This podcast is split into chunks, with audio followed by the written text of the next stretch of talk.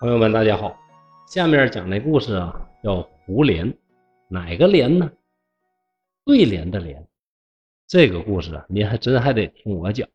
为啥？因为您自己看呢，未见得能看明白里边那个意思。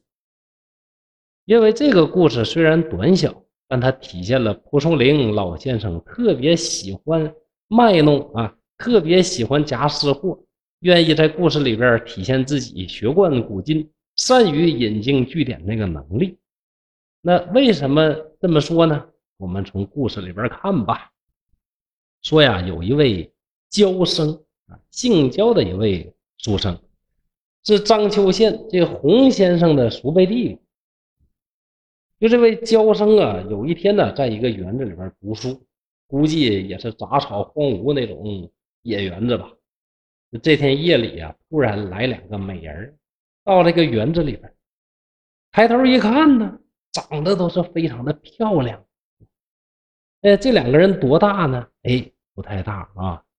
呃，两个女孩啊，一个啊只有十四五，另外一个十七八。今天看呢，有点太小了啊。起码刘侃山本人不喜欢这个年龄，但当时最喜欢的什么呢？所谓二八佳人体四书嘛。这不到二八，或者是二八刚过，那十六岁左右那是最好的。你看这俩，一个十四五，一个十七八，一左一右啊，那叫一个美呀！长得又漂亮，年龄又正好，就走到了这个娇生的房间里面。俩人呢，就开始扶着桌子对娇生笑，啥意思呢？那四个男爷们都能理解啥意思。你说你搁那写字儿。前面桌子呢，整俩美女就对着你呵呵傻乐，你说啥意思？对不对？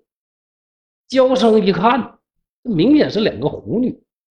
听说跟狐女勾勾叉叉的话，对自己啊非常的不利，所以呢，这娇生就非常严肃，就说：“你们够够够够，不要打扰我读书。”那大的女子就说了：“哎呦，先生啊。”君然如己，何无丈夫妻？这话啥意思呢？说先生，您的这个胡子啊，张开呢，就像一把戟啊，就是吕布那个戟啊。那这样的胡子这么漂亮，美人弓，怎么不像个爷们儿？见到美女你就不心动吗？在这儿呢，必须强调啊，这儿有一个典故。以前嘛，南北朝，南朝有啥？宋齐梁陈，大家都知道。这个宋啊，这开国皇帝叫刘裕，所以说呢，这家的皇帝呢也姓刘啊，跟刘侃山一样。在这个南朝宋的时候啊，不是南宋啊，在南朝这个宋的时候，有个公主，这个公主叫啥呢？叫做刘楚玉。这刘楚玉啊，也是中国历史上著名的荡女之一。啊，当然呢，在我的《荡女传》里边啊，没选进去，但他也挺厉害的啊。那当时呢，有一位著名的这个大臣、重臣啊，叫楚颜回。那楚颜回呢，长得那是一表人才呀。那他有一个特别有名的这个特点，就是什么？就胡子特别漂亮，黑胡子美髯公。有一回，这个楚颜回呢，就住在了这个宫里啊，被皇帝召见。这公主一看呢，哎呀，这哥们长帅呀，太漂亮了，就连着这个好几天呢，上人那去啊，就是各种搔首弄姿啊，各种言语挑逗啊，各种跟人聊，那聊来聊去呢，哎，人家呢也丝毫不为所动。那后来的花颜公主就生气了，跟谁俩？我堂堂公主想跟你哦叉叉一下，怎么了？你怎么这样呢？就很生气，说了一句话。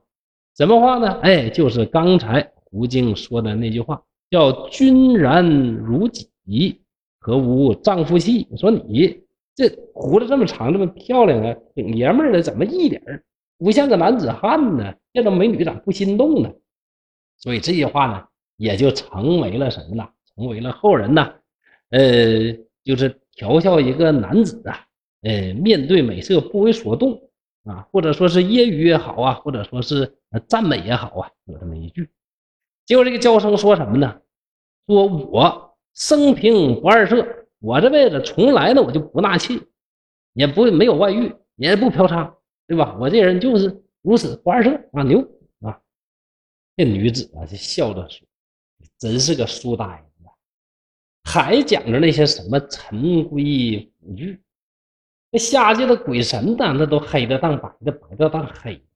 这点床上这些小事，那是啥呀？那规矩有啥用啊？这事呢？”蒲松龄呢，又好好的讽刺了一下当时的社会，无论是阴间、阳间，都是黑白颠倒，所有的这个规矩啊，全都不值得一提，天下一般呢，非常的混乱啊啊！这个这个小插曲啊，我们回到正题。那焦生呢，听到这个话，就再次的去怒斥他们出去。那可见这焦生啊，这虽然呢书读了不少，但是没啥文采，也说不出个什么圣人言呐，也说不出个什么。这个规矩理论呐，这个辩驳一下，那就知道呢撵人家出去。女子啊，看怎么也打动不了焦生，就说呀：“你呀是读书名士，这样吧，我有一副对联，请你做下联，对上下联我就走，对不上啊你就看着办吧。啥叫看着办？你想啊，毕竟人家那是狐仙呐，狐仙有法力的，那真惹急眼了，这玩意儿也不好看，对不对？所以呀，这焦生啊，正了正神色。”凝神倾听，看这对联究竟是啥？狐仙就说了：“上联是‘物数同体，不中只欠一点儿’，啥意思？点数横虚空心物，不知道大家听过没啊？就是天干地支里边那个‘数’和‘物’两个字，里边有点的呢是数，没点空心的那叫物，对吧？”说物和树在天干地支里边呢，同体都是土啊，就是物和树都是土，它俩的区别就是肚子里边呢，一个有一点儿，一个没一点儿，所以说叫什么物树同体，腹中只欠一点儿啊，差那一点儿。焦生一听，抓抓脑袋，哎呀妈，这对联太难了，这上哪对去？当时就懵逼了啊！可见呢，这娇生啊，天天跟他学，吭哧瘪肚的，就明示这那的。实际上啊，啥也不是，对个对联都对不上来。要是蒲松龄老先生在那儿，的啪嚓一下就给对出，对不对？当然了，呃，对出来之后，让不让这俩妹子走啊，那就不一定了啊。这女子就笑着说：“哎呦，这名字就这水平，来吧，我给你字对上吧，我也不为难你了。看你也就这水平啊，枉我们两个姐妹呢，对你还挺当回事儿的。”于是呢，就说了一下下联，下联是什么呢？说。几世连中，足下何不双挑？什么意思呢？这个几世是什么呢？这叫全世半以空为己。大家看呢，你自己的己里边是空的，对吧？半乙呢，已经的乙是什么？中间呢是一半。全是是什么意思？如果是整个都连上的，那就是那个天干地支里边那个巳啊。巳为火的那个巳火的巳，对吧？就说己巳连中，说什么意思啊？这己和巳啊，脚底下长得都一样，叫己巳连中。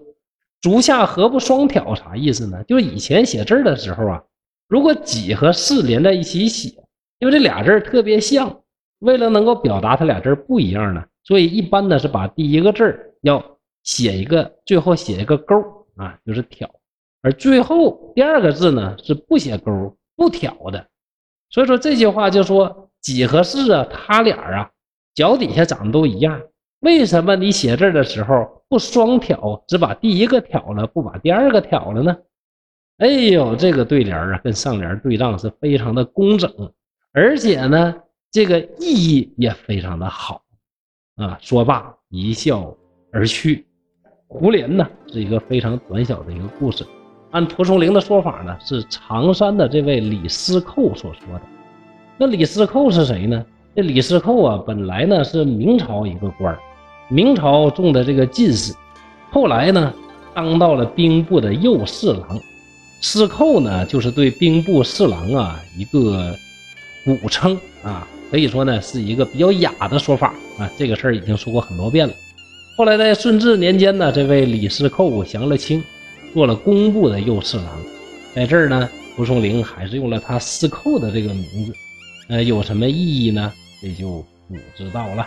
毕竟呢，这个人呢是经过了明朝，又经过了清朝，两朝为官，所以后来《清史列传》里边啊，把这个人归到了《二陈传》里边，这个都是闲话了啊。短小的一则故事，体现了蒲松龄老先生啊，呃，引以为豪的这个文笔功底，又体现了他学贯古今的这个才华。所以说，这种人呢，就不应该让他考中进士、考中举人，就应该让他老老实实的写书，这样呢，才能传下来啊这种千古名篇。您说对不对呢？好今天的故事就到这儿了刘凯山在沈阳祝大家幸福快乐谢谢。乖也不是那牛鬼蛇神他